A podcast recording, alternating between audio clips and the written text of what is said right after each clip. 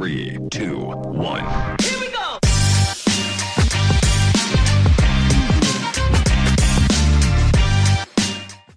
Bueno, gente, eh, el episodio de hoy es con Karina Quint.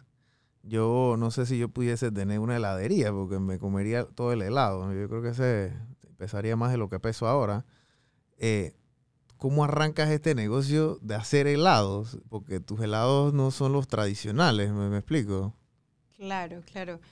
Bueno, precisamente lo que dices yo creo que es un buen punto, pero es también parte de lo que hizo que yo quisiera ser 15. Soy la típica niña que ama el helado, ama el helado de que es una niña, y sigo llegando a la heladería y sigo como emocionada de ver los helados y ver qué me voy a comer Claro. todo el tiempo, pero sí, sí lo hago. Em, Kings nace de un viaje, eh, un viaje con mi ex esposo ¿A ¿Dónde viajaron? a Viena. A Viena. Y recuerdo que había como que esta, esta heladería chiquitita, con una Ujú. fila bien larga afuera, pero muy pequeña. O sea, nadie podía estar, nada más el que estaban atendiendo podía estar Claro. adentro. Y yo decía, wow, ¿qué están vendiendo? Veo, sí, es una heladería. Hice mi fila y me compré un sorbeto de manzana verde que me hizo, dije, "Puf".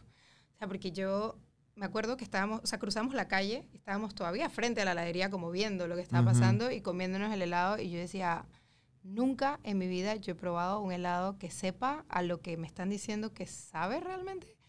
O sea, te estoy hablando 2000, 2012. Ok. Nunca. Y bueno, al año siguiente regresé a probar el- la misma heladería. Ujú. O sea, volví a Viena por esa razón. Wow. Claro, porque fue un año en donde me la pasé pensando en helado, helado, helado, helado. Dije, no, pero tal vez estaba yo como, no sé, tal vez esto, tal vez yo me, me dejé llevar por, por la Claro. emoción. Sí, porque estabas viajando y en Italia y tú sabes, ¿no? Volví y fue que no. Lo mismo. Esto es real, es increíble. Claro, esta vez probé uno de semillas de aceite de semillas de calabaza Wow.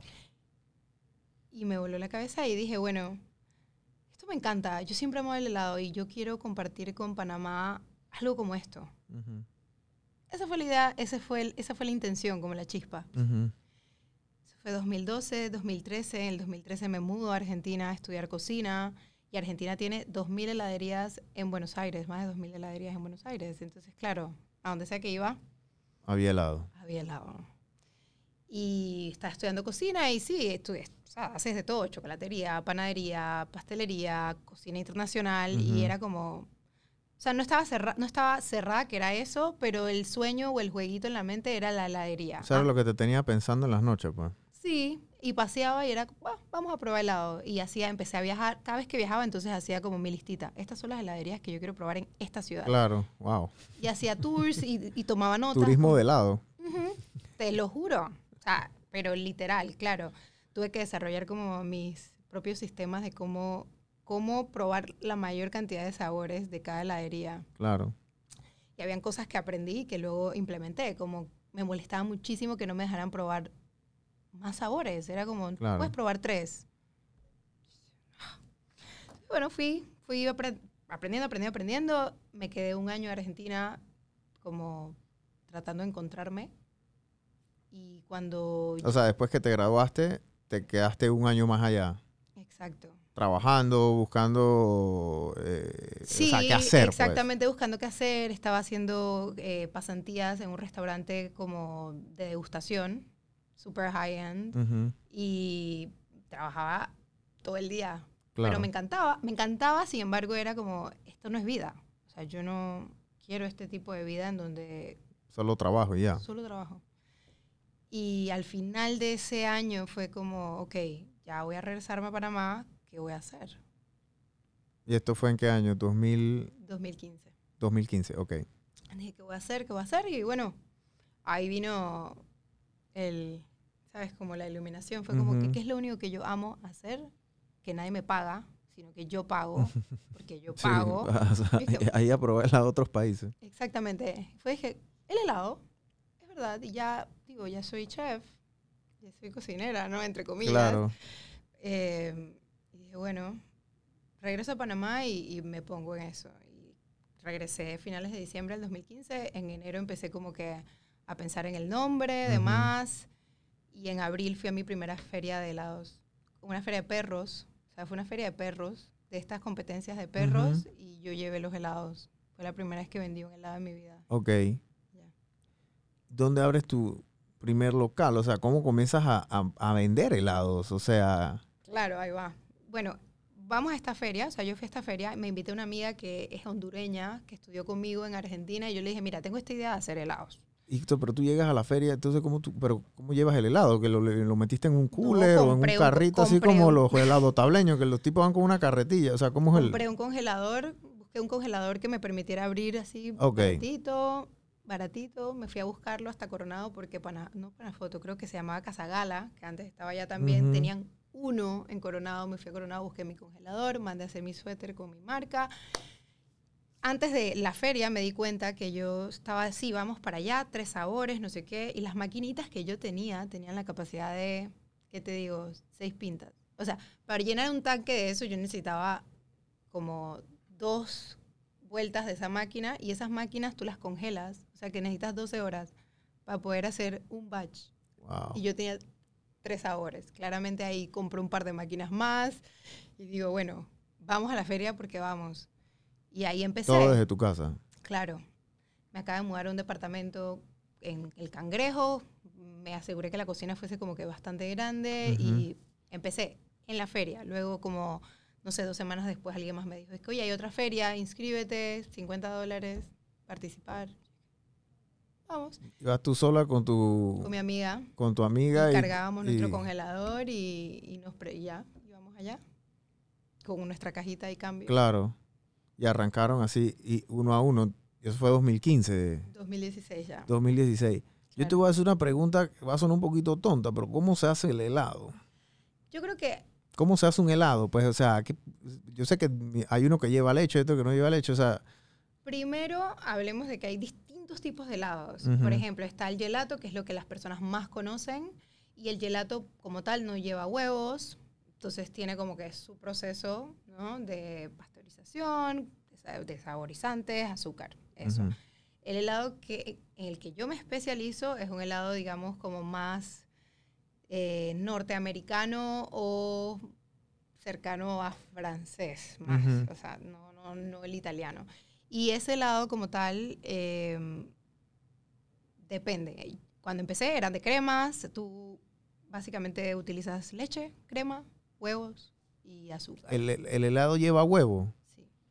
Depende del tipo de helado. Sí, ajá, sí, eso te iba a decir. E- Ese es el de crema básico y a eso tú le pones el saborizante que sea que quieras, o sea, Claro. dependiendo de qué estés haciendo. Pero luego están los helados veganos, que entonces ya tienen otro proceso porque no tienen huevo, no tienen crema eh, y lleva pues otros ingredientes. Claro. Se cocinan. Después están los de frutas, bueno, un sorbeto como tal que lleva fruta y hay que ver porque puedes hacer un El sorbeto de, eh, y lo hacen en base a, a- a agua. O sea, agua o depende, pues, por ejemplo, del tipo de sorbeto. Si es un sorbeto, digamos, que viene una premezcla, eso tiene un polvo o una base que tiene maltodextrina, un montón de otros ingredientes que son la base y luego ellos le ponen como los saborizantes, pues la fruta o el sirope y tienes un sorbeto. Esa es una manera. Ajá. Eh, la manera que nosotros lo hacemos, hacemos como un sirope o... Y ese sirope puede ser de azúcar morena, puede ser de, de panela, o sea, de, de raspadura. Y luego utilizamos las frutas Claro. frescas, procesamos nuestras frutas. Tú, eh, es- este negocio tu- tuyo de los helados es extremadamente escalable porque si yo me como un helado tuyo, yo más nunca lo puedo volver a repetir a lo menos que vaya y compre otro. Esa es la belleza de la comida, ¿me explico? Es, es, es, es relativo. Te, voy- te explico por qué. Porque yo, yo veo que hay una fina línea, ¿no? Entre decir, ok, este es un helado artesanal, ok, en donde se respeta todo este proceso. Ujú. Y cuando tú produces respetando esos procesos, respe- respetando ciertos tiempos, a los ingredientes, en infusionar y toda la parte romántica, Ujú. la parte de, de hacerlo escalable, eh, tienes que sí o sí dejar como Parte de esos procesos parte de esos procesos. o simplificarlos de una manera que ya no estás haciendo el proceso inicial, ¿no? Deja de ser un poco artesanal. Yo creo otro que proceso. yo creo que para escalar y que es hacia donde yo lo veo, ¿sabes? Porque volviendo a esa intención inicial, compartir eso con Panamá, yo siento que todos comemos helado y el helado puede estar, está dentro de los alimentos que más como porquerías puede tener. Entonces, parte de la misión o de la intención, que es que más personas puedan disfrutar de eso, tiene que escalar, Claro. ¿sabes? Porque no es, no es accesible para todas las personas. Entonces, eh, yo sí estoy dispuesta a dejar ciertos procesos, ¿sabes? Como pelar un mamón chino a mano, está súper rico, el concepto, la idea, ¿sabes? Es divertido y te, tú te imaginas de que Ese es un helado que tú tienes, de mamón chino. mamón chino en este momento, eh, porque es la temporada, solo Claro. lo hacemos dos veces al año. O sea, son sabores octubre. exóticos. Septiembre, octubre, pero imagínate pelar un mamón chino. Ujú, ¿Sí me explico? Claro. O sea, ¿cuántos mamones chinos tú necesitas para 250 gramos? Una cantidad exorbitante. Entonces, es, es lindo y tiene su mística.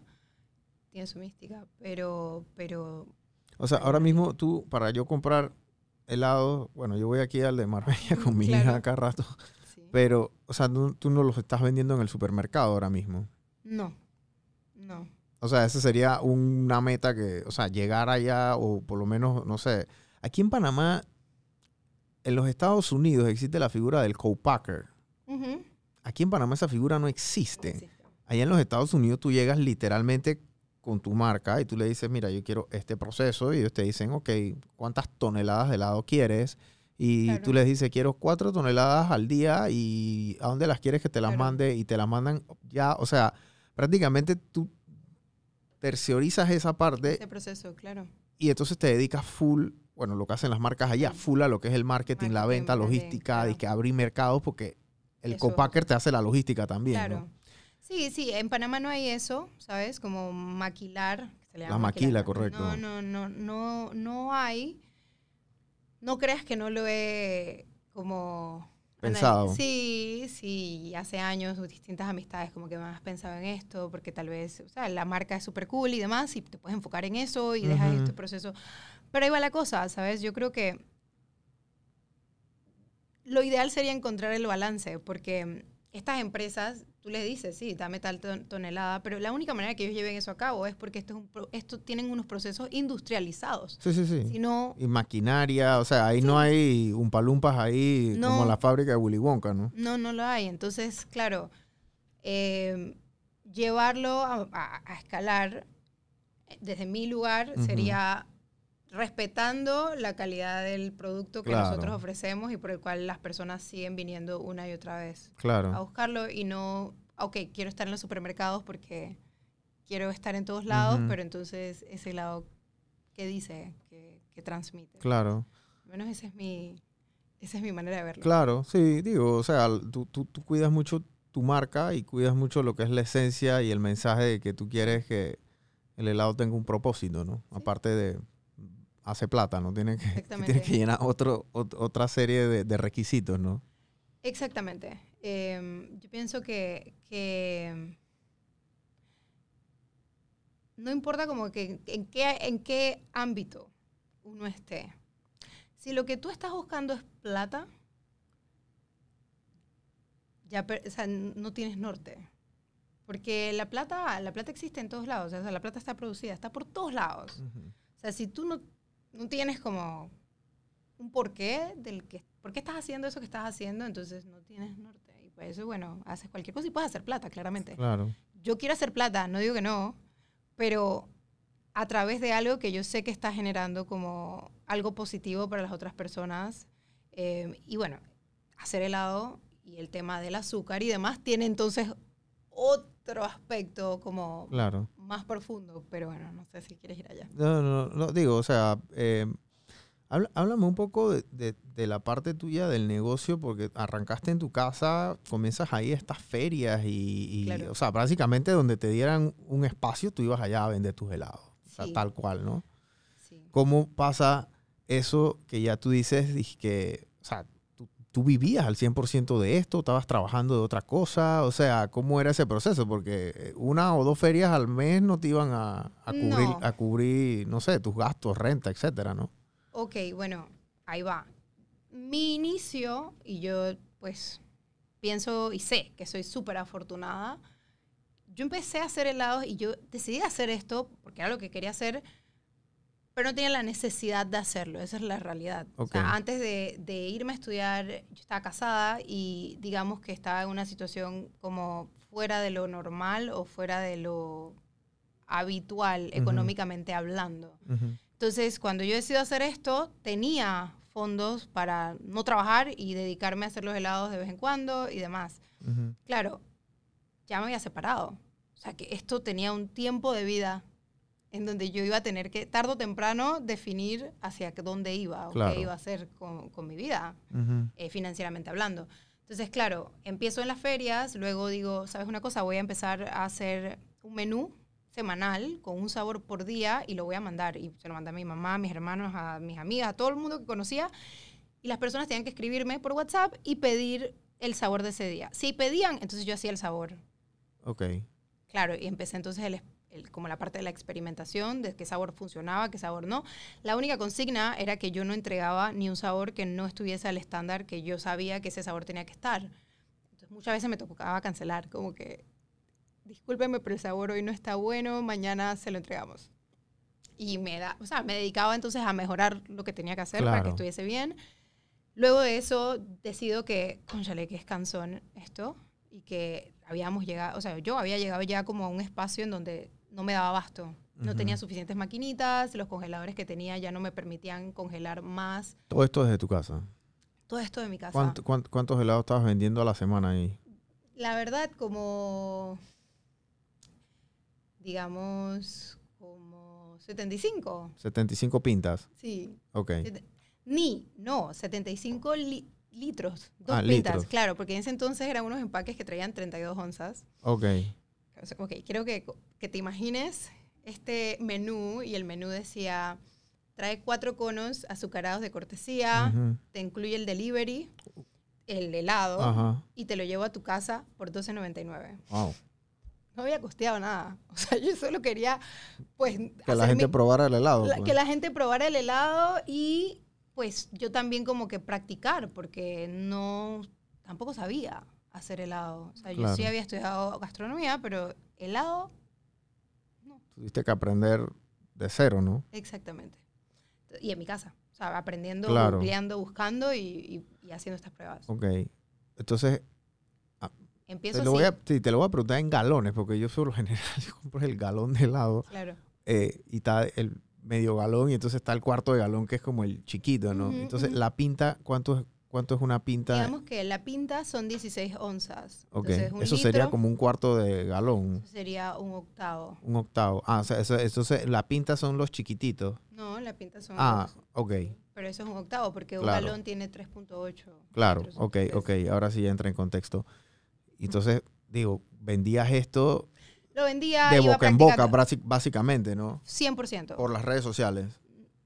Realmente en ese entonces no tenía ni mucho Instagram. Creo que me, me seguían como, sí, como 400 personas. Pero las personas de Instagram iban llegando por las ferias. Ese era como que el momento en el que yo podía como conectar con las personas. Y por este lado era más como de boca en boca. Claro. Y siempre le decía, si le gustó, por favor, compártale a alguien que sepa que le gusta el helado y que tal vez puede pedir. Y la gente iba pidiendo. Y ya llega un punto en donde ya no me daba abasto y digo, voy a invertir. O sea, voy a comprar las máquinas para tener una máquina más grande, para tener, pues... ¿Cuánto cuestan necesito. esas máquinas? Digo, pueden costar Pueden hasta costar el cielo, desde, ¿no? mil, desde mil dólares, La más baratita, desde, mil dólares hasta 80 mil. claro. O sea, esa es como la escala. Ujú, En su momento yo invertí como 12 por esa máquina, pero no necesitas solo esa máquina, necesitas otras cosas, necesitas Claro. cocinar, donde vas a, a- como a almacenar. O sea, es una inversión grande la que Sí. haces. es una inversión grande, básicamente. Tú tienes ahora mismo una planta de producción ahí en Marbella, ¿verdad? Nosotros es en la parte de, en la atrás. parte de Sí, atrás. porque yo veo tus redes y a veces tienes las fotos Sí, y las cosas allá y, Sí, y yo veo que el movimiento fuerte es atrás. es atrás. Las- Exactamente. a las chicas entrando y saliendo con la cosa y, o sea, esa fila se, esa- Pone. se, pone heavy ahí. Sí.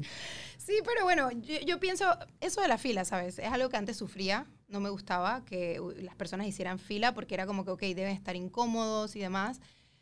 Hemos, he llegado a un punto en donde comprendo que nosotros le damos el espacio a la persona de que pruebe y pruebe todo lo que quiere y que se vaya contenta, ¿sabes? Entonces Claro. las personas que nos visitan y que ya nos conocen saben que cuando entren nadie los va a apurar, que pueden como que Claro. disfrutar. ¿no? Ok, Ese es el, el enfoque, digamos, ok. de, de la experiencia. Pero bueno, terminando de lo que me estabas preguntando, empiezo, hago la inversión, me tomo... Hago la inversión, eh, todavía está, era muy cercana a mi ex esposo y él se dedicaba pues a las finanzas y demás. Y después de un viaje de a Perú, a la Amazonas, de ayahuasca, le digo, me sincero y le digo, creo que estoy en la quiebra. O sea, ya tenía todas las máquinas, pero no había vendido. Pero es que nada, vendía 700 dólares de helado al, al mes. Ujú. Y habías invertido... 70 mil dólares, Wow. Y bueno, nada, me hizo el favor, nos sentamos, vimos todo. Me dijo, bueno, básicamente si sigues así, al final del año estás en menos 20 mil. Tú En pérdida. Bueno, ajá, ¿qué vas a hacer? Y para mí eso fue como el inicio de otro momento, porque fue ver la realidad. O sea, yo había Ujú. estado como jugando, pro- probando, haciendo sabores y fue como miércoles, ok, ¿qué voy a hacer?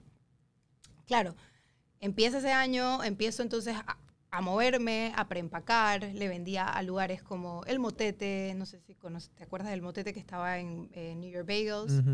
Eh, Pigs By, que si Papaya Planet, que estaba en Casco, eh, Rose Pantry, Mercadito Biológico. O sea, busco todos los lugares de especialidades que podían Ujú. o que les podía interesar eso y les vendo. Les empiezo a vender empacados. Claro. Claro, ahí empiezo como a mover mucho más porque ahora era como solo Volumen, ¿no? volumen. eh, considera, bueno, era más que lo que yo estaba Claro. haciendo directamente y mantenía, ponte, un motorizado en sitio que cada vez que nos escribían yo mandaba mi propio motorizado.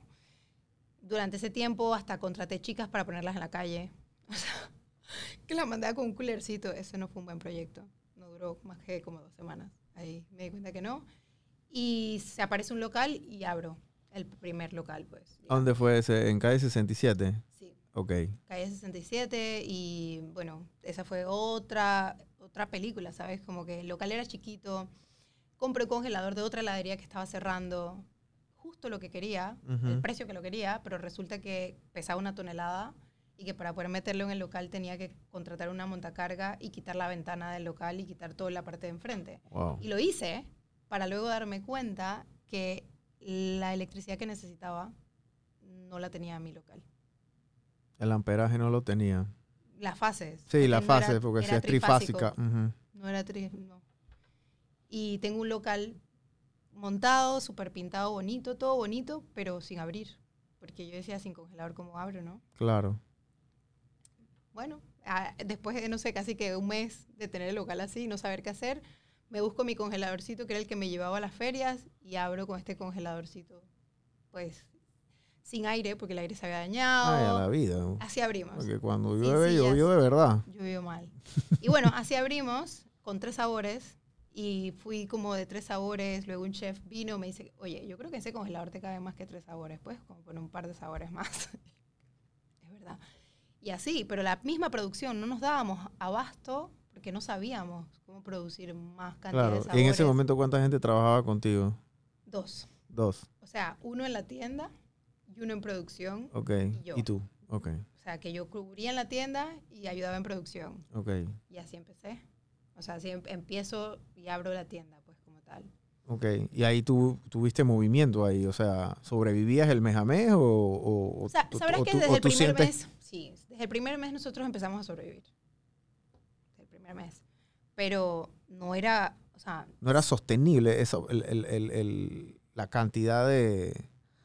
era sostenible. Yo creo que el concepto no era sostenible. Cambiábamos de menú semanalmente, Ok.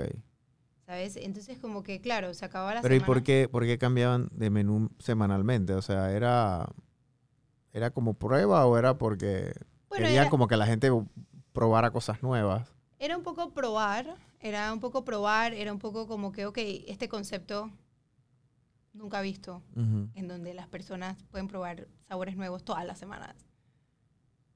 Claro, a veces uno piensa como sí mismo, como que las personas son como tú. Claro, Y yo, a mí no me gusta lo mismo todas las veces. pues. sí, yo pensaba que ese era un buen concepto. claro. Y terminó siendo el concepto por un año y nueve meses. Wow, bastante. Sí, sí. Y entonces abriste después en Coco Market, porque yo comía tus helados en Coco Market al principio. Abrimos en Coco Market. Esta fue una asociación, o sea, fue una tienda como en asociación con, con otros socios, eh, en donde yo traía el know-how y, y a- iba a llevar a cabo la administración y ellos pues financiaban el proyecto como tal. Fue una experiencia interesante. Sea, ¿cómo te terminó de ahí? No fue, o sea, tener socios también es complicado, ¿no? Yo, yo, eh, tener socios es, eh, o sea, o te, va bien o te va mal, o sea, no hay como que un medio medio, pues. Mira, yo aprendí, yo aprendí dos cosas. Yo creo que mis socios son personas geniales en el sentido de que ambas personas, porque eran dos, eh, me parecen personas muy especiales a su manera y, y particulares como personas. Y luego, en este caso, se- desde un principio el, el modelo o el concepto era que nosotros íbamos a llevar a cabo la administración. O sea, que no les correspondía a ellos llevar la administración. Entonces, realmente, sí, tenía mis socios, pero la tienda funcionaba, eh, no había una expectativa, porque solo estuvo abierta un año, ¿sabes? Entonces, como que ese año la expectativa no era que esta tienda en un año iba Te ibas a recuperar, recuperar la plata, correcto. No, entonces no había como que tanta, tanta presión de que debía ser de una determinada manera y la tienda funcionaba y se estaba llevando a cabo y estaba funcionando. Ujú. Eh, yo creo que el, el tema es cuando tú tienes un concepto, ¿ok? Quieres expandir. Yo estaba cerrada que yo tenía que vender más helado. Así que yo quería abrir. Y al momento que abro esa tienda, abro otra en Chorrera, que fue mi primera licencia. Wow. Claro. Tenías tres tiendas. Ajá. O sea, llegaste a, Llegué a tener tres tiendas. llegaste a tener tres tiendas, ok. Claro. Y bueno, porque la gente me buscaba, como que cómo abrimos una, Claro. una franquicia de Kings. Ujú. Yo era como, bueno, no tengo ni idea. Y franquiciaste entonces la primera en Chorrera. La primera en Chorrera. ¿Y, claro. qué, ¿Y qué tal fue?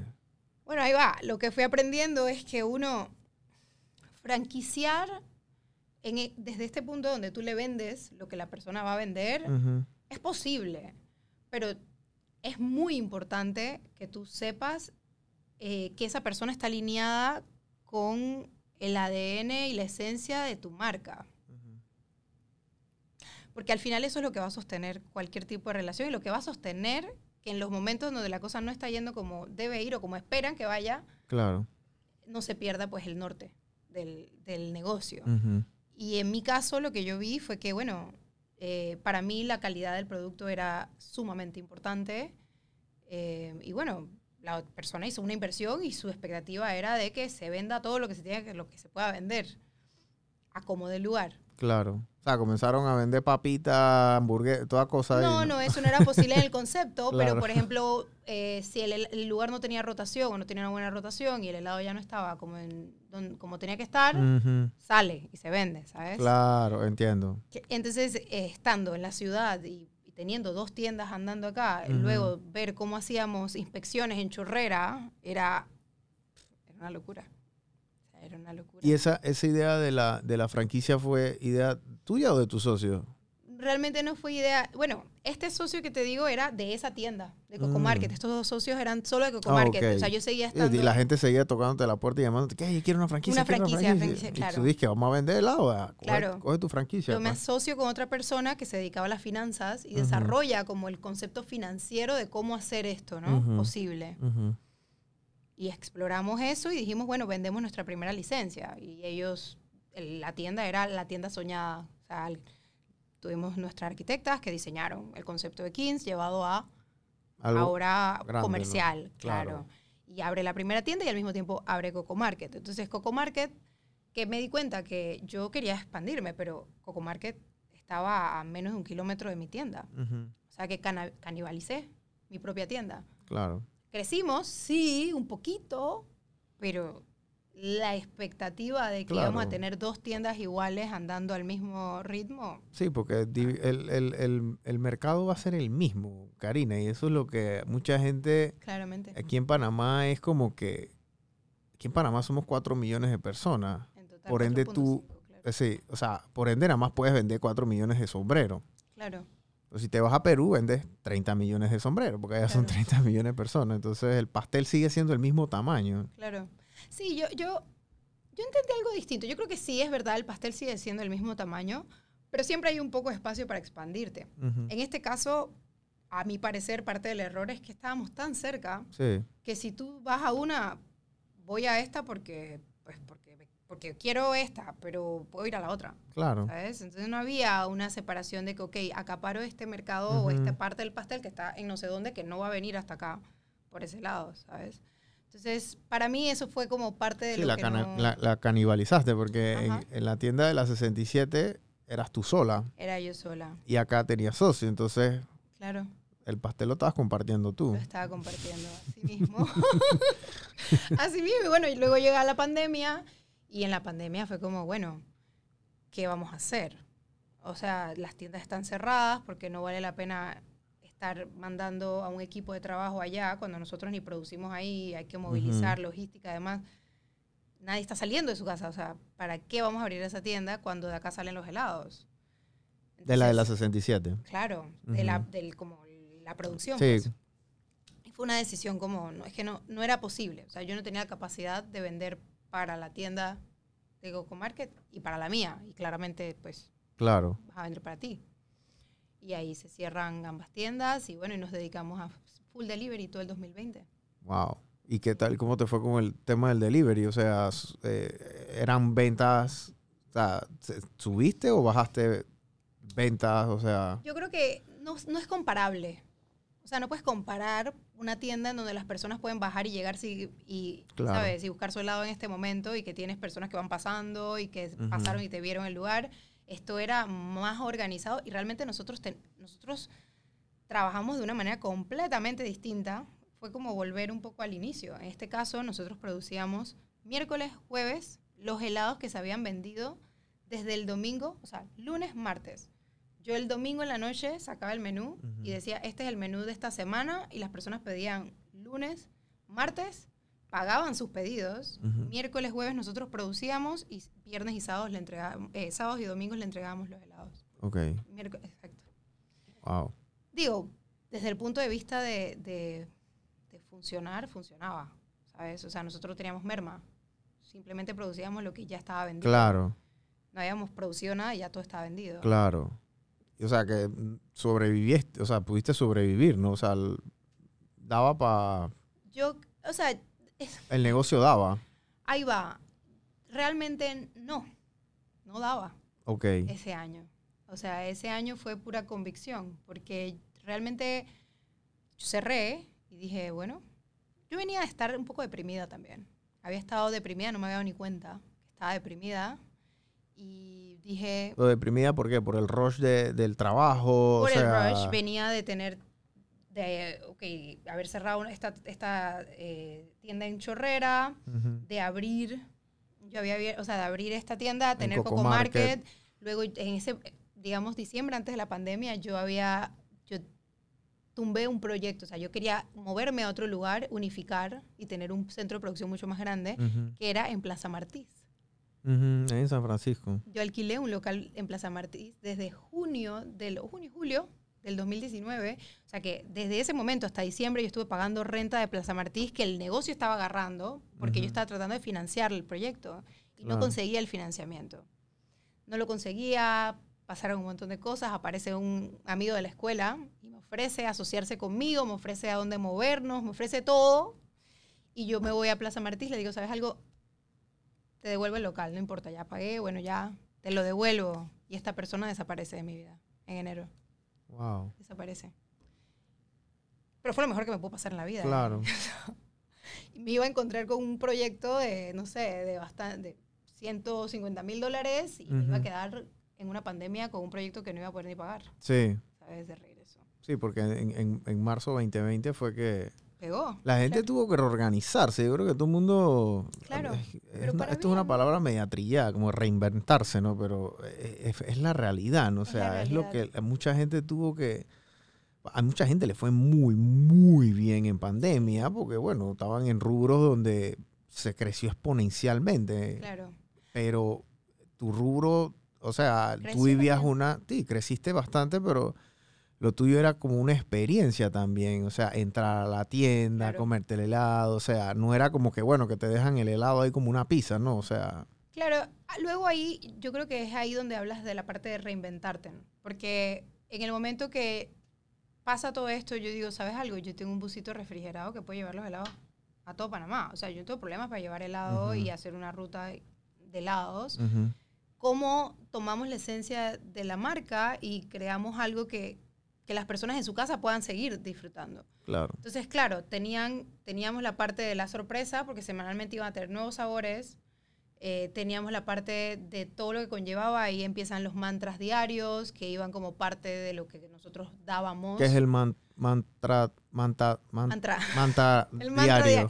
Bueno, realmente es como un pensamiento o una afirmación que nace de esta persona Ok, tú los haces. diariamente. Entonces, era como lo que yo sentía que, que cualquier persona le podía servir ese día, ¿sabes? Ujú. Leer. Y en, en la pandemia, pues era como todos los días había un deseo o una Ok. intención para dar. Y las personas estaban pendientes porque estaba todo el mundo en su casa. Así que Claro. sábado y domingo tú estabas esperando tu helado. Tú querías tu helado y la gente lo esperaba. Pues. Entonces se creó igual como la experiencia y las personas súper contentas cuando veían llegar el busito de Ujú. Kings que le venía a traer su pedido, Sí. ¿sabes? Entonces, claro, me preguntaste si era factible tener la heladería durante ese tiempo.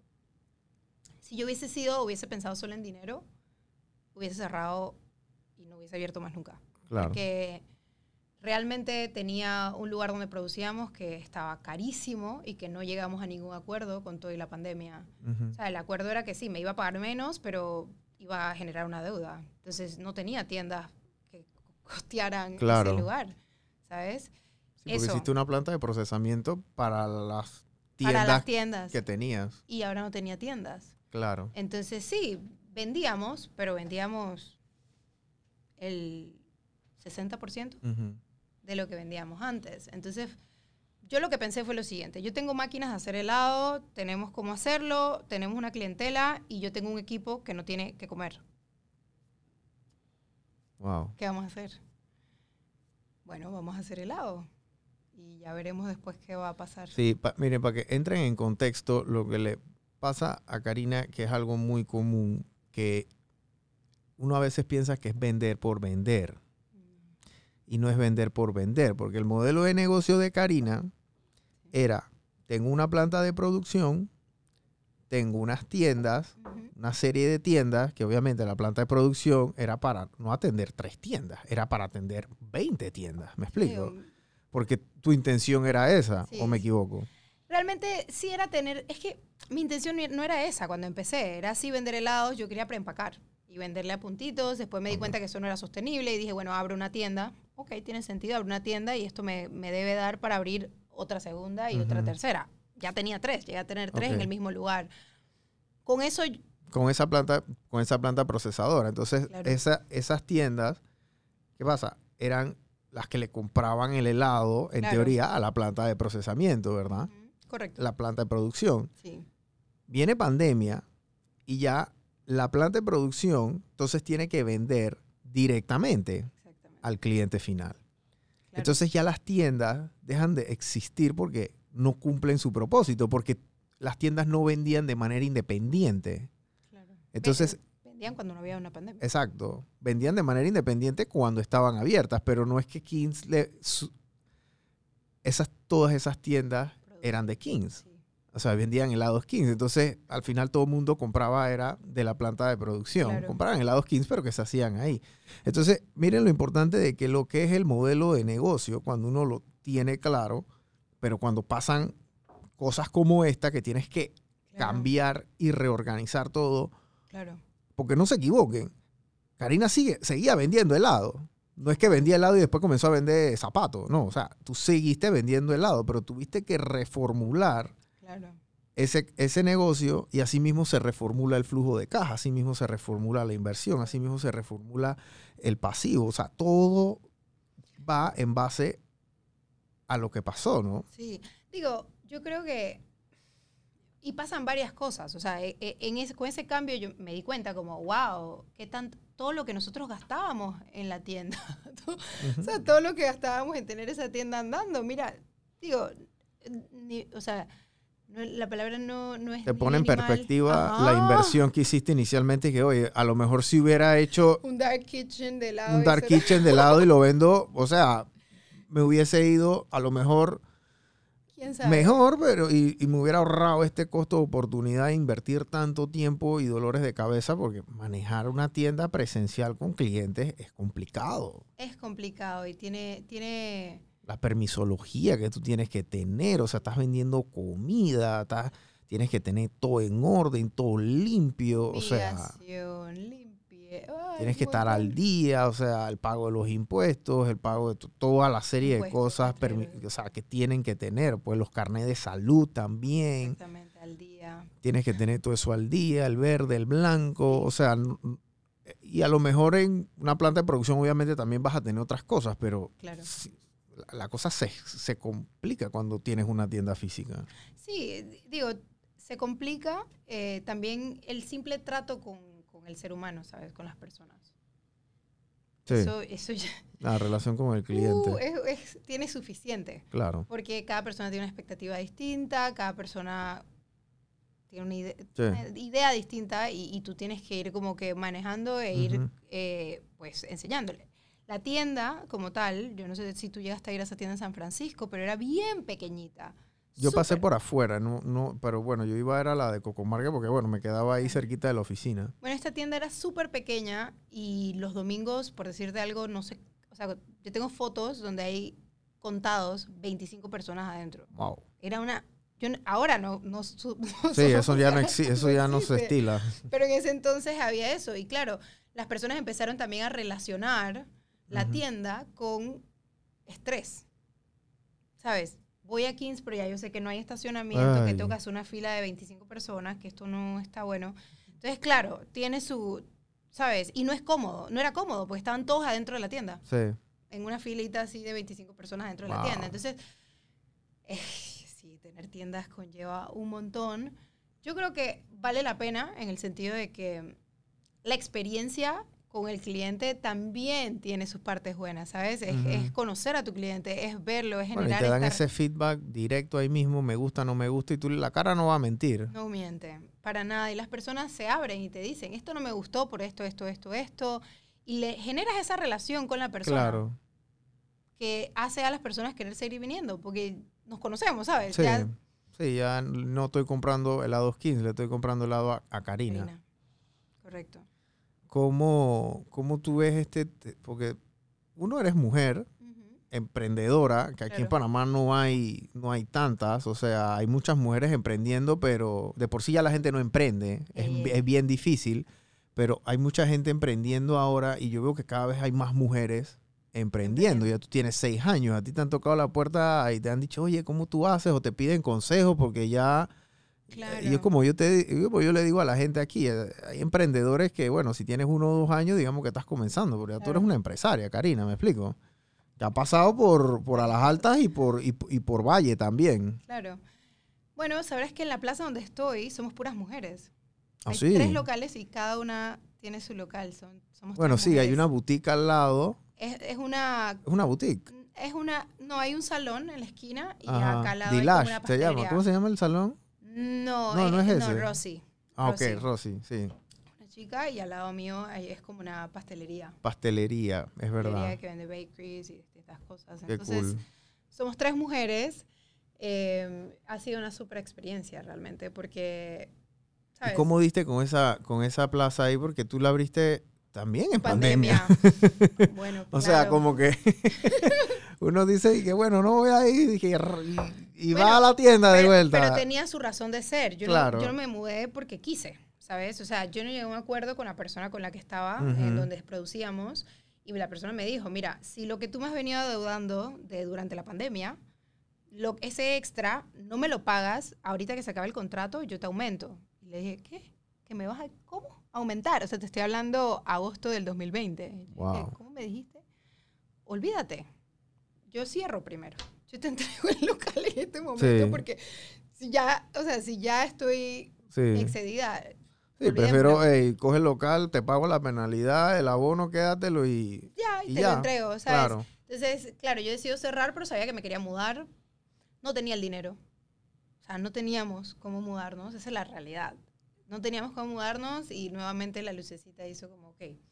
Yo conté, dije, ok, nosotros nos siguen 20 mil personas, por decirte algo. Ujú. Esas 20 mil personas, si yo me invento una experiencia, algo de valor para ellos, con que el 1% lo compre, yo creo que ya podemos empezar, ya podemos como que Ve hacer algo, hacer algo. Y bueno, me inventé como una experiencia que tenía cinco sabores distintos, les hice un playlist especial y tenía un, un golden ticket para cuando volviéramos a abrir, porque íbamos a volver a abrir. Bueno, eso se viralizó. A las cuatro horas habíamos vendido como 800 ¡Wow! experiencias. Claro. ¿Y, y, ¿Y a cuánto costaba la experiencia? 25 dólares cada una. Hagan la matemática, están viendo lo que es innovación. Eso es innovación. En ese momento Pero esa creatividad, tú sabes cuándo sale, Karina, ¿no? Cuando no uno está en la lama, que tú estás que ya es el, el último respiro. yo no sabía qué hacer. No sabía qué hacer. O sea, no sabía qué hacer. Y el día que lanzo eso es el primero de septiembre. Primero de septiembre. Y el primero de septiembre estábamos sacando los congeladores del local de San Francisco porque ya O pues, sea, tú habías vendido 800, tú tenías 800 experiencias vendías cuatro horas después del lanzado. y no, bueno, y no, no tenías una planta de procesamiento no, andando. la tenía porque Sí, no nos habíamos ido. Ok, ahí, ahí O sea, no, ahí seguía. estábamos. Entonces fue como, y yo le había pedido al señor que, bueno, que me dejara quedarme hasta mediados de octubre. Ujú, Esa era la idea. Claro. Teníamos otro local. Habíamos encontrado otro local y para allá nos llevamos el congelador, cerramos esta tienda. Eh, o sea, el día que se sube el, el video explicando lo que íbamos a hacer, yo estaba sacando todo de San Francisco y estábamos yendo a este nuevo local al que supuestamente nos íbamos a mudar. Claro. Eh, y sí, cuatro horas después habían vendido como 800, ya, o sea, no teníamos ni cómo contestar el teléfono, ni las llamadas, ni los mensajes. O sea, Se vendiste ca- ca- que casi 20 Al- mil dólares en, en- Al en- final se cuatro vendieron horas. como mil, o sea, en total, de esas A 25 experiencias. mil dólares en cuatro horas, cinco, un par de horas. No, en total, cuando digo en total, que avanzaron los Sí, sí, sí. días y bueno, y seguimos, se vendieron como mil experiencias. Wow. Claro, eso me permitió, pero no te dejes llevar que en, cuando yo lancé eso... Bueno, que nosotros- sobreviviste para poder mudarte al otro lugar. y Porque tú tienes una plan de procesamiento aquí sí. en Marbella. Pero quiero que, que sí, o sea, no teníamos nada. O sea, no tenía nada. Ya ahí estaba, no teníamos nada, nada, nada. Y fue como, bueno, claro, ahí no importa en qué tú creas, lo que sea en lo que creas, el hecho de que eso se diera de esa manera, yo lloré un mes. O sea, yo seguía llorando por agradecimiento, porque no, Claro. no- o sea, porque me sentía sostenida de algo que no, no tenía nombre y de que las personas tuviesen como Claro. la amabilidad, porque fuera de eso, claro, el video lo compartieron miles de personas. Sí. Lo compartían y nos mandaban mensajes como que, man, no se preocupen que ustedes no se van a desaparecer. Claro. Nosotros los vamos a ayudar. Y había gente que pedía, es que yo quiero 10 cajas. y las regalaban, pues, ¿sabes? Claro. Entonces, para mí, eso lo que me mostró es el poder de la comunidad. Cuando realmente tú traes valor a una comunidad, tal vez dudas de que, cuál es el valor que traes. Pero cuando tienes un momento tan malo como este, que dices, me estoy ahogando, y que la comunidad diga, espérate que no te vamos a dejar ahogar. Para mí eso fue súper, bueno, la palabra sería como humbling, ¿sabes? Claro. Eh, y te digo, lloré un mes. O sea, andaba todo lo que hacía llorando, porque no me lo creía, ¿sabes? Claro. Eh, y este local, tan- o sea, es súper loco porque yo estaba buscando locales, ya había encontrado este y cuando nos vamos a mudar, las señoras nos dicen, es que saben algo, no queremos que se muden aquí porque el lugar va, va a oler helados y nosotros vivimos acá arriba. que no. Pero el helado tiene Eh, o- un olor, o sea, no- procesas leche, claro. procesas mm, ok. que no querían. Y me quedé sin local. Entonces no teníamos local para dónde irnos. Y ya se estaba, ya era como el prim- era como el 25 de septiembre. Y nos teníamos que ir el 17 de, de octubre. Wow. Y bueno, en estas búsquedas, que no sé, porque realmente nunca vi ese local. O sea, nunca lo vi. Recibí un mensaje al día siguiente. Que joven, el local está disponible para que lo venga a ver. Sí, ok. Y me fui y me encuentro este local vacío y como, como con, ya con las líneas de gas, con todo lo que yo podía necesitar. Como, ¿Qué había ahí antes? creo que estaban abriendo un lugar de, de, mm, ¿cómo se llama este plato paisa? De. Sí, del- Plato paisa. ajá, de una, Era como un restaurante concepto- colombiano. Sí, pero era un concepto donde iban a hacer dizque, distintos tipos de platos paisa. Mm, Todavía tenían la vaina. Wow. Claro, y yo me encontré con este lugar con líneas de gas, con, con todo. Y bueno, firmé el contrato al día siguiente y el 17 me mudé, dos semanas después. Y entonces armaste la planta de procesamiento que tienes ahí. ¿Cuántos sabores tienes ahora? Eh, Bueno, yo creo que puedes total tener toda ya la cantidad. vamos como 700. Esa Wow. fue la última vez que contamos, pero ya hace ratito. 700 sabores han, han hecho. Sí. O sea, hecho. pero digo, en stock no tienen 700 sabores. O sea, No, jamás. Normalmente mantenemos entre 12 y 14, 15 sabores. Ok. Ok. Y ahora solamente estás vendiendo aquí en la tienda y todavía tienes puntos. O sea, la gente te compra. eh, o sea, si yo quiero comprar helados 15, eh, no sé, un mercadito biológico, un deli gourmet, o sea, eh, eso no Solo en la tapa del coco. en la tapa del Estamos coco. en la etapa del coco. Eh, bueno, ahora estamos con como, creo que nos vamos a ir un poco fuera de la ciudad, porque es como a suplir la otra heladería. Y ahorita mismo solo la tienda. Solo la tienda. Aquí en, aquí en Marbella. Marbella, sí. Ok. ¿Has pensado abrir otros locales o franquiciar? O sea, volver a eso ya, obviamente, después desde de, otro lugar. eh, después de pan- Digo, obviamente sí, no vas a abrir uno ahora acá en Avenida Balboa, ¿no? Pero, ¿no? Pero otro no lugar, sé, ahí claro. en Brisas o Don Bosco, no sé, esas áreas que son tan, tan pobladas, ¿no? Cuando digo otro lugar, no me refiero al lugar físico, me refiero como desde otro lugar como, como empresa, ¿sabes? Claro. De otro entendimiento. Sí me gustaría, o sea, igual siento que Panamá tiene como un límite, como tú hablabas, ¿sabes? Tiene un límite. Yo creo que a veces pensamos en expandir y creemos que esa es la manera. eh, y a veces puede estar bueno no tener tantas ubicaciones, sino como dedicarte a una y darle todo a esa, pues. Sí quiero, sí quiero otras tiendas, pero un- tal vez va a ser una mezcla de lo que hemos hecho antes. Claro. Sí, el tema de la franquicia es un, es un tema complejo, ¿no?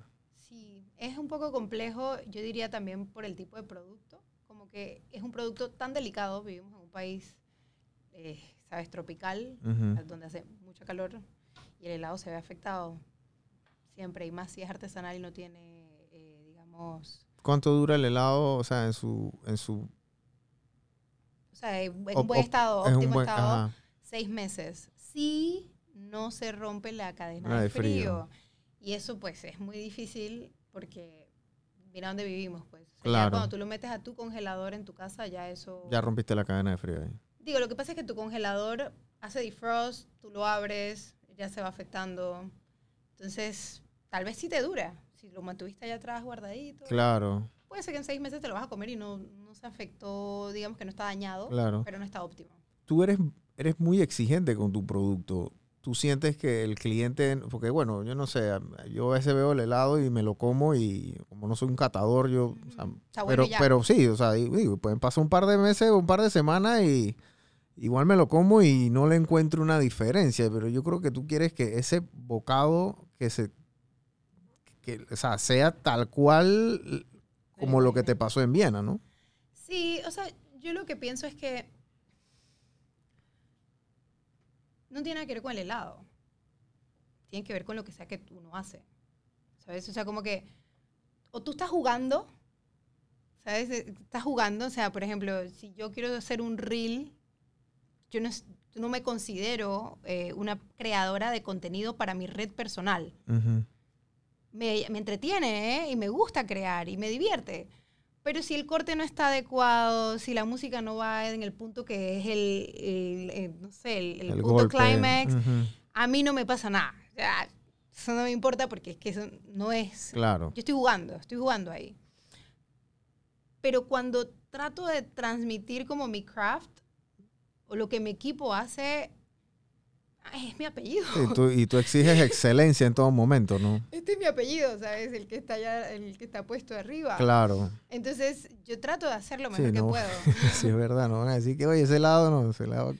King. Kings, Mm, ajá. ni, oye, ni cerca. Que luego, soltar la idea de perfección, para mí es la llave. ¿eh?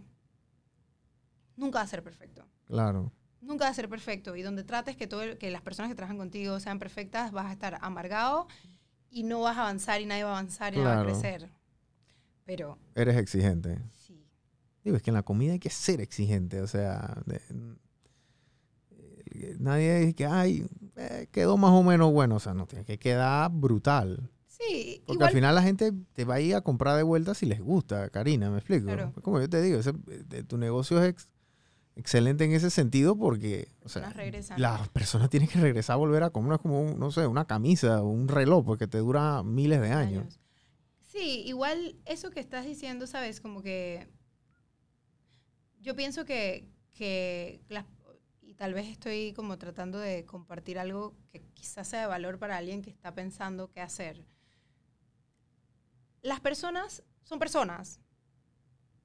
Claramente hay personas intolerantes, o sea, como que no van a tolerar un error, ya es la primera impresión, no me gustó, no lo pruebo más nunca, chao. Eso existe. Lo que yo me he dado cuenta es que cuando tú tienes las buenas intenciones, tienes una buena intención, y cuando digo intención no me refiero a decir, ah, tengo buena intención y hago una porquería, pero bueno, tengo una buena intención. No. Ujú. Cuando tienes una buena intención y estás comprometido con mejorar y avanzar y aprender y hacerlo mejor, y le haces saber al cliente o a la persona que está probando tu producto de que esa es tu intención y te y lo demuestras, o sea, día tras día vas y tratas de hacer la cosa mejor, las personas son personas, ¿sabes? Y son capaces de perdonar un montón Claro.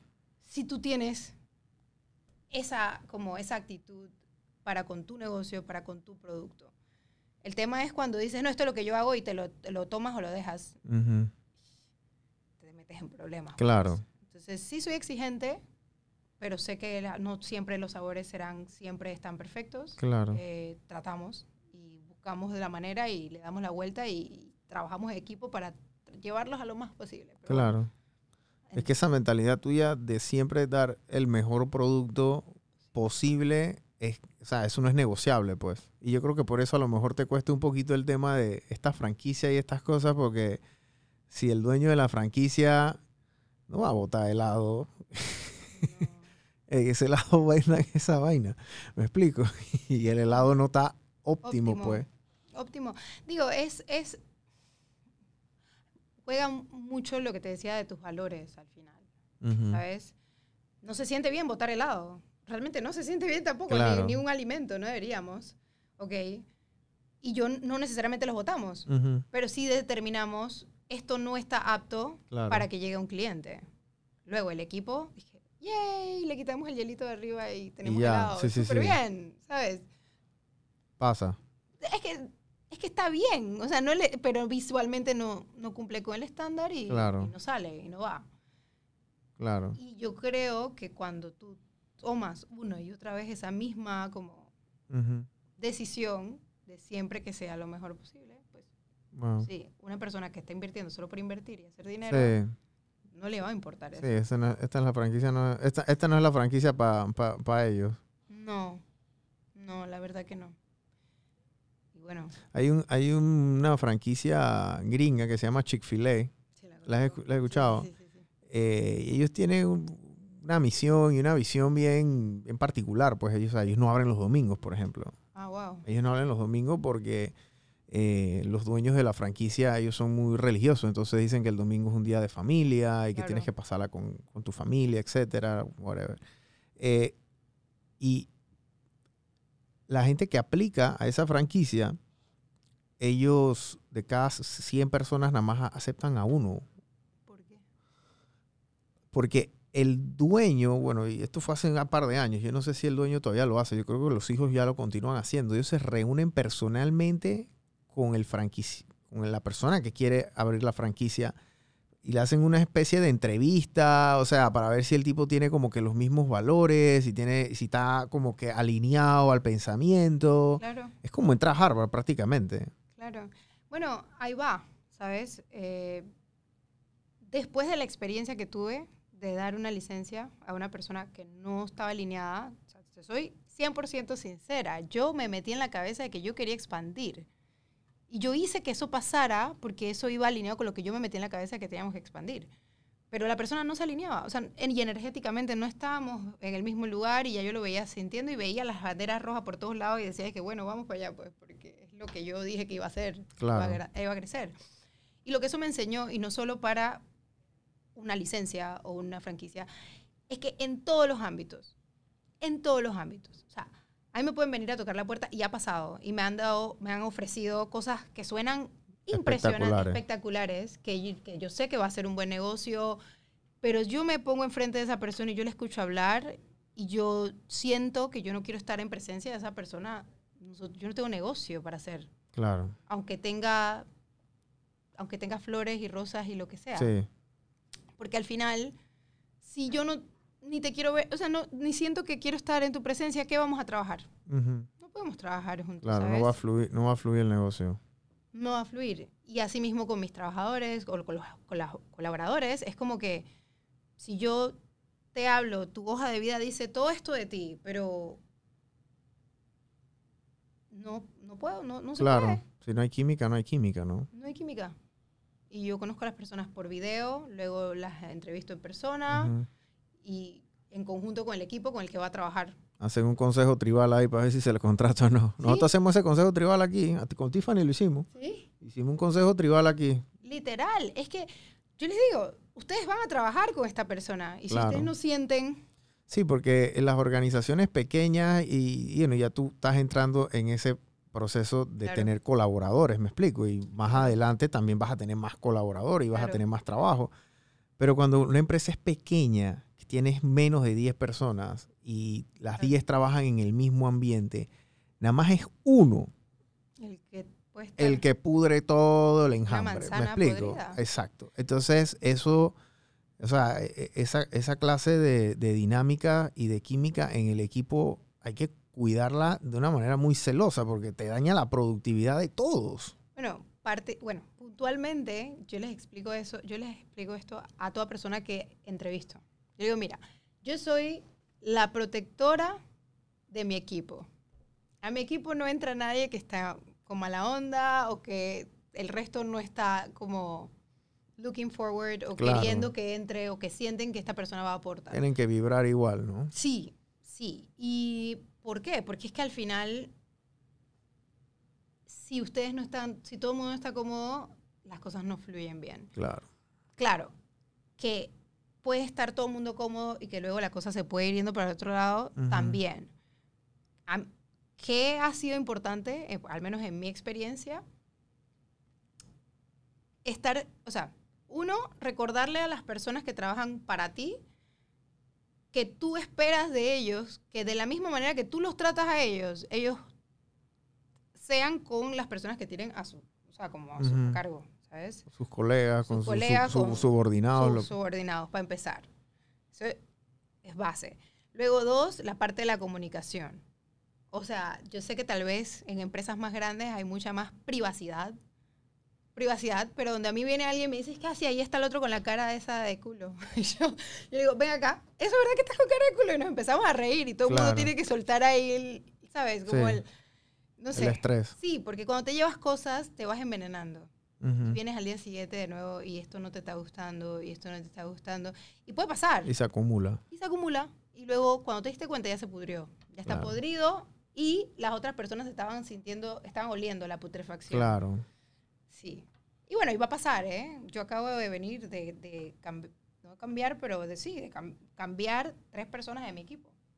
Wow. equipo ¿Cuánta de gente 10. tienes trabajando? Somos Die- 10 10 personas, conmigo. imagínate. Sí. Tres es casi el 30%. Claro. Entonces es fuerte y es una cosa de día a día. O sea, más que tal vez llevar un negocio, es llevar un equipo. Claro. Trabajo, cómo ustedes se unen y logran entonces los objetivos y las metas y todo lo que conlleva Claro. producción, financieramente, Sí. o sea, todo. ¿Qué consejo le daría para finalizar aquí a la gente que te está escuchando? Porque estás en una industria, la industria de alimentos, yo siempre respeto a la gente que se mete en esa industria, Karina, porque es, es bien complejo, es, es complicado. Ustedes, ustedes tienen un tema de inventario, ustedes no pueden almacenar por meses, o sea, es- o sea, la producción es básicamente lo, la proyección de venta que vayan a tener, tampoco pueden hacer de más, no pueden hacer de menos. Claro, juegan mucho con ese flujo de caja también, porque no pueden comprar de más, tampoco pueden comprar de menos, o sea, tienen que estar Claro. siempre bien balanceados, ¿no? sí. ¿Cuál es mi recomendación? Pues asumiendo que no es eh, alimentos puntual, puntualmente yo diría que, que te empapes al 100% de lo que necesita ese negocio que tú quieres que tú quieres eh, lanzar, empezar, lo que sea. O sea, que agarres y digas, ah, yo quiero vender una hamburguesa. Espérate, yo quiero vender una hamburguesa, pero la hamburguesa lleva esto, esto, esto, esto. ¿quién me va a dar a mí eso? ¿Cuánto me cuesta a mí eso? ¿A cómo tengo que vender yo esa, esa hamburguesa? ¿Quién la va a hacer? Esas personas, ¿cuánto cobran? Ah, ellos qué necesitan? Seguro, vacaciones, no sé qué. Esto es lo que, todo esto es lo que conlleva. Luego, estas personas pueden faltar. ¿Qué va a pasar si ellas faltan? ¿Quién va a cubrir? ¿Sabes? Como que agarres tu producto y entonces diseñas como un diagrama de todo lo que necesita. O sea, quién lo hace, quién lo compra, qué lo compra, cómo se lo vas a vender, cómo se va a contactar contigo. O sea, que diseñas eso. Y yo creo que tiene un nombre que es como el Business Canva. Ujú, Business Canva. ujú. O sea, búscate un template de eso y hazlo. Claro. Aunque sea como por jugar, o sea, para, ¿sabes? Como para tener una idea. Y te vas a dar cuenta que lo que tú pensaste que era, no es. O sea, que tú no vas a vender una hamburguesa. Usted tiene que hacer 10.500 cosas Sí, antes de que la hamburguesa esté hecha y en las manos del comensal. claro.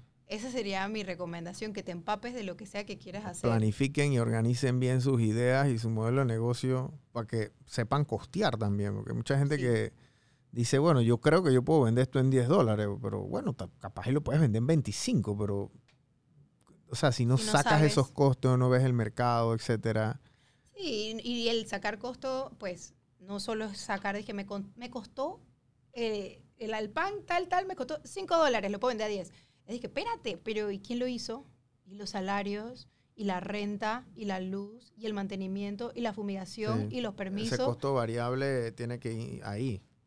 y los imprevistos. Claro. vivimos en un país con una electricidad, pues, que deja que desear.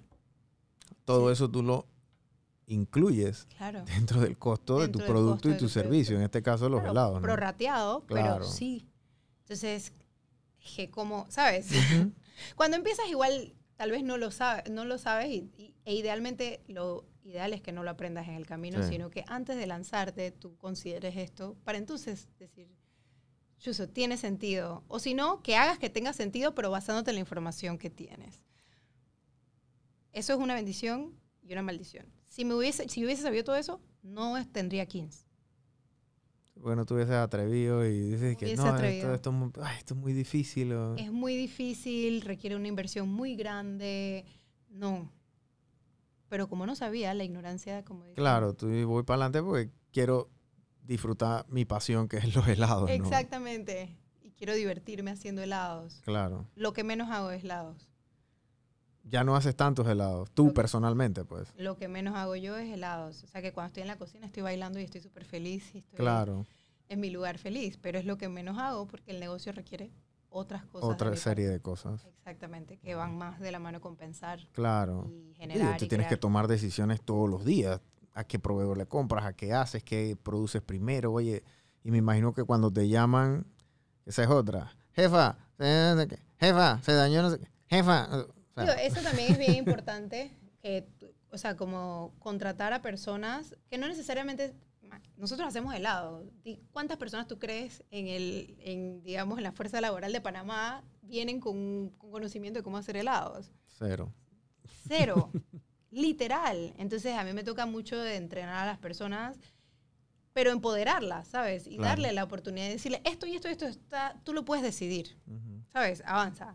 E ir soltando, porque, y darme cuenta que, que si les doy mi confianza, ¿ok? Y los voy guiando, luego yo puedo soltar ciertas cosas, ¿sabes? Y, y luego hay que ver qué tanto quieres soltar. pues, pero sí Claro. es bueno Hay soltar. que, hay que delegar siempre. Hay que delegar. Entonces esa sería mi recomendación, que te empapes al 100% y que, bueno, una vez que tengas como, hayas recopilado, le hayas dado el tiempo, no mínimo, pero adecuado a conocer lo que quieres hacer, entonces vaya y vaya con todo, ¿no? Ya cuando te metes, métete y, Sí. y entrégate al proceso. Literal, derrítete Sí, en tu proceso claro. de lo que sea que, que decidas hacer. Esa sería mi recomendación. Bueno, Karina, gracias por ah, habernos visitado acá. Soy cliente y mi hija también, ojo. Esa ya, ya a, a veces Vito pasa por ahí, porque entonces quiere bajar si estamos tarde para otro lado, entonces quiere un helado y, hay fila, entonces, pero le encantan y la verdad que tu producto habla por sí solo, eh, es buenísimo. Eh, qué bueno que hayas venido nos hayas nutrido con ese testimonio también, que, que no todo es bonito, porque todo el mundo te ve en las revistas, te ven en la televisión, te ven en todos lados, pero las historias no son color de rosa, como dice uno, no todo es como en, como en Disney, ¿no? Y cada emprendedor tiene su historia de terror, como yo digo, ¿no? 100%. Así que gracias por haber venido y hasta la próxima. Three, two, one.